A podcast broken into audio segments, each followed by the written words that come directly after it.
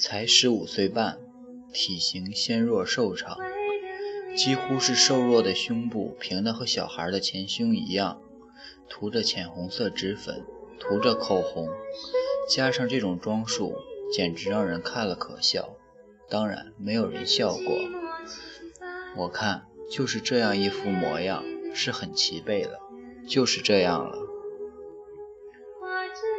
不过戏还没有开场，我睁眼看，把这一切都看在眼里。我想写作，这一点我那时已经对我母亲讲了。我想做的就是这个，写文章，写作。第一次没有反应。不回答。后来他问：“写什么？”我说：“写几本书，写小说。”他冷冷地说：“数学教师会考考上以后，你愿意你就去写，那我就不管了。”他是反对的，他认为写作没有什么价值，不是工作。他认为那是胡扯淡。他后来对我说：“那是一种小孩的想法。”这样一个戴呢帽的小姑娘。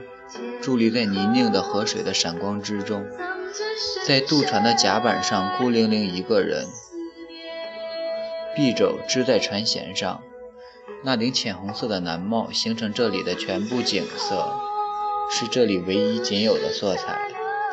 在河上雾蒙蒙的阳光下，烈日炎炎，河两岸仿佛隐没不见，大河像是与远天相接，河水滚滚向前。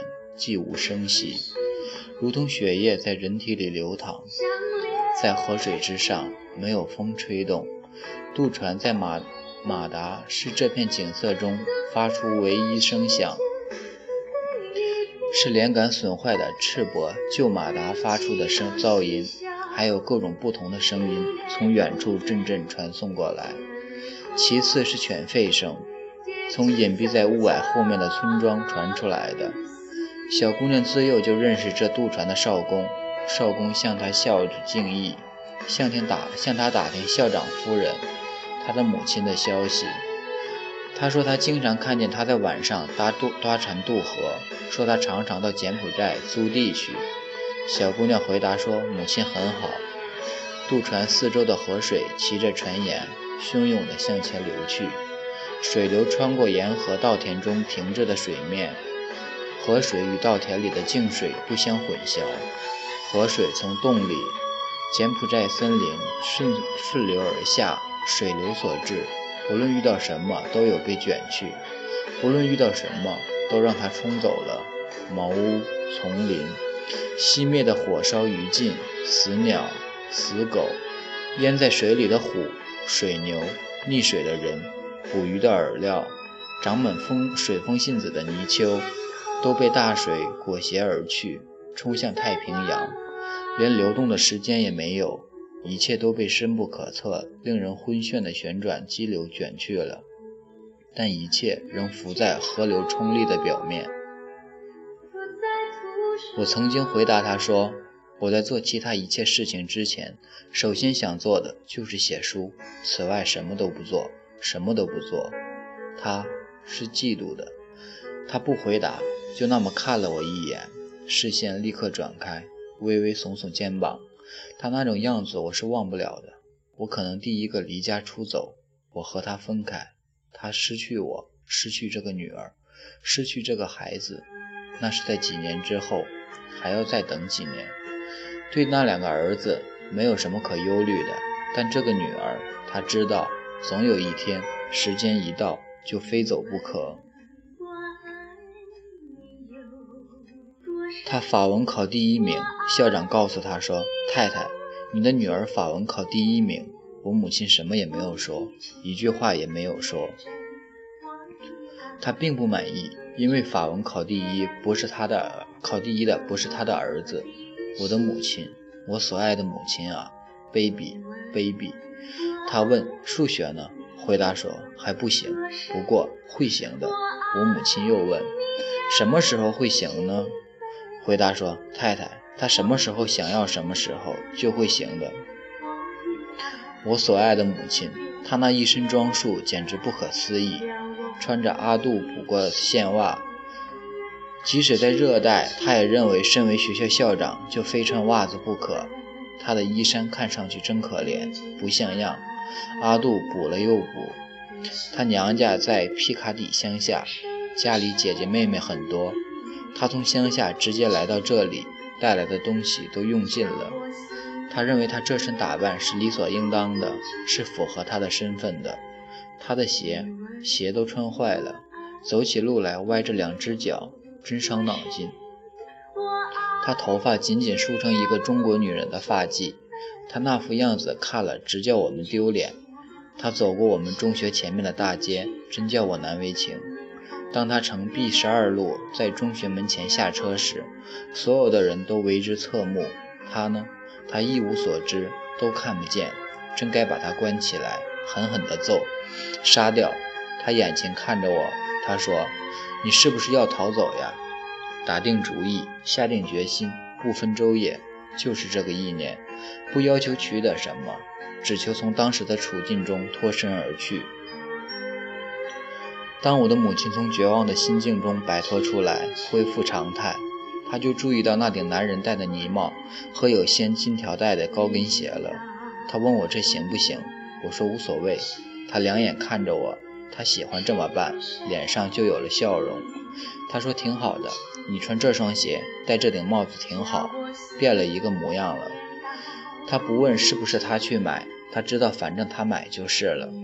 她知道她买得起，他知道有时他也是能够买的。逢到这样的时机，我就说话了。我想要什么都可以从他那里搞到手，他不会不同意。我对他说：“放心吧，一点不贵。”他问在哪里买。我说在卡蒂娜大街大拍卖，他好意望着我，他大概觉得小女儿这种奇怪的想法，变出花样来打扮自己，倒是一个令人鼓舞的征象。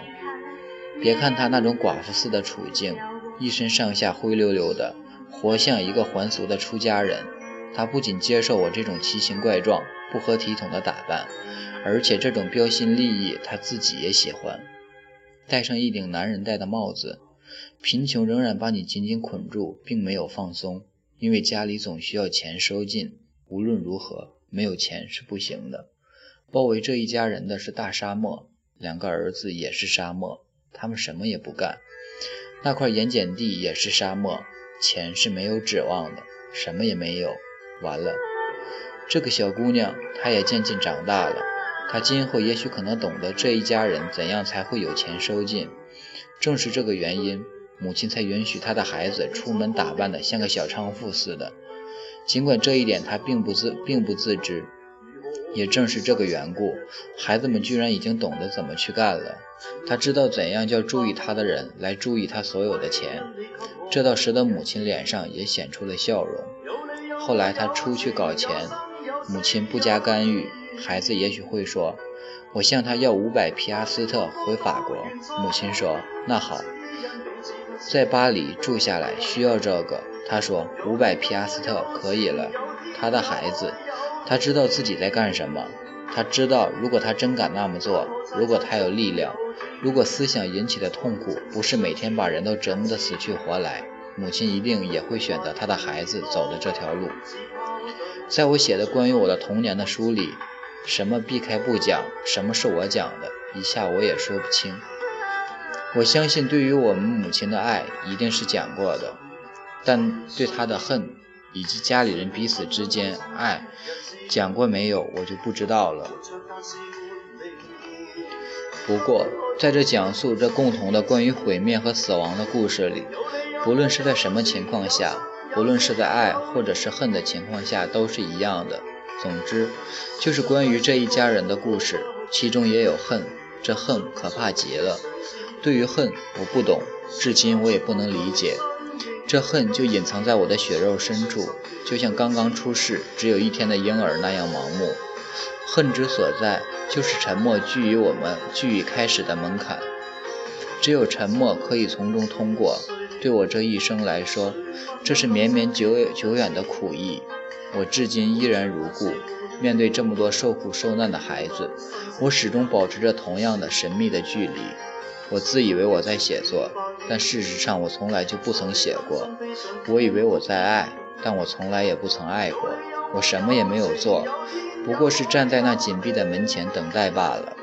我在湄公河上搭渡船渡河的那几天，也就是遇到那部黑色利姆斯利姆新新小汽车的那天，为蓝海修堤买的那块租地，让我母亲那时还没有决定放弃。那时像过去一样，我们三个人常常是黑夜出发，一同上路，到海蒂那里去住几天。在那里，我们在加卢的游栏上住宿，前面就是黄罗山。然后我们又离开那里回家去。母亲在那里分明没有什么事情可做，但还是一去再去。我的小哥哥和我同他一起住在前廊里，空空张望着前面的森林。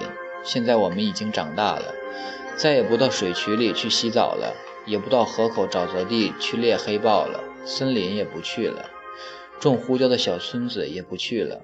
我们周围的一切都长大了，小孩都看不见了。骑在水牛背上或别处的小孩都看不到了，人们身上似乎都染上了某种古怪的特征。我们也是这样。我母亲身上那种疏懒迟钝，在我们身上也出现了。在这个地方，人们都不知道，只是张望着森林，空空等待，哭泣。低洼地肯定是没有指望了，故宫只能支高处小块土地上耕种，种出的稻谷归他们所有。他们人还留在那里，拿不到工资。我母亲叫人盖起茅屋，用来作为他们栖身之地。他们看重我们，仿佛我们也是他们家族的成员。他们能够做的就是看管那里的搬家炉，现在仍然由他们看管。尽管贫穷，碗里倒不缺什么。屋顶常年累月被雨水浸湿腐坏，逐渐消失了，但屋里的家具擦洗得干干净净。带游廊的平屋外形犹在，清晰的像是一幅画。从大路走过就可以看见，屋门每天都敞开着，让风吹进屋内，使房屋内外的木料保持干燥。傍晚关门闭户，以防野狗、山里的私贩子闯入。所以你看，我遇到坐在黑色小汽车里的那个有钱的男人，不是像我过去写的那样在云香的餐厅里。而是在我们放弃那块租地之后，在两或三年之后，我是说那一天是在渡船上，是在屋外烟雨蒙蒙、炎热无比的光线之下。我的母亲就是在这次相遇之后一年半带我们回法国的。她把她所有家具用物全部卖掉了，最后他又到大堤里去了一次，最后一次。他坐在游廊下面，面对着夕照。再一次张握黄罗那一次，这是最后一次，以后就没有再去。尽管他后来改变想法，又离开法国，再次回到印度支那，在西贡退休。此后他再也没有再到那里去过，再去看那里的群山，那里大森林上空上空黄黄绿绿的天宇。是的，就让我说出来吧，在他这一生之中，即使让他再从头开始，那也是太晚了。迟了，他是办过一所专教法语的专科学校，叫做新法语学校，这样可以让他拿出一部分钱来供我读书，维持他的大儿子的生活，一直到他死去。我的小哥哥得了支气管肺炎，病了三三天，因心力不支死去。正是在这个时候，我离开了我的母亲，那是在日本占领时期。由此开始，一切都已宣告结束。关于我们这些孩子的童年生活，关于他自己，我从来没有问过他。小哥哥一死，对我来说，他应该也是死了。同样，我的大哥也可以说是死了。这一来，他们加之于我的恐惧感，我始终没有能克服。他们对于我从此不再有什么重大关系了。从此以后，对于他们我也无所知了。他究竟是怎样还清欠印度商人的债务的，我一直不知道。反正有那么一天，他们不再来了，以后再也没有来过来讨过债。我见过他们，他们坐在莎莉家的小客厅堂间，穿着白布缠腰。他们坐在那里不说什么，几个月、几年时间一直是这样。只见母亲又是哭又是闹，骂他们。他躲在他的房间里，他不愿意出来，他吼叫着叫他们走，放开他。他们只当什么都没有听到，面带笑容，安安静静坐在那里不动。后来有一天，他们都不见了，不来了。现在，母亲和两个哥哥都已不在人世，即使家首往回首往事，也嫌迟了。现在我对他们已经无所爱，我根本不知道我是不是爱过他们。我已经离开他们，在我头脑里，他的皮肤的气味早已没有，不存在了。在我的眼里，他眼睛里的颜色也早已无影无踪。那声音我已记不得了，有时我还能想起傍晚那种带着倦意的温驯。那笑声是是再也听不到了，笑声、哭声都听不到了。完了，完了，都忘了，都记不起来了。所以，我现在写它是这么容易，写的这么长，可以一直写下去。它已经变成文从字顺的流畅文字了。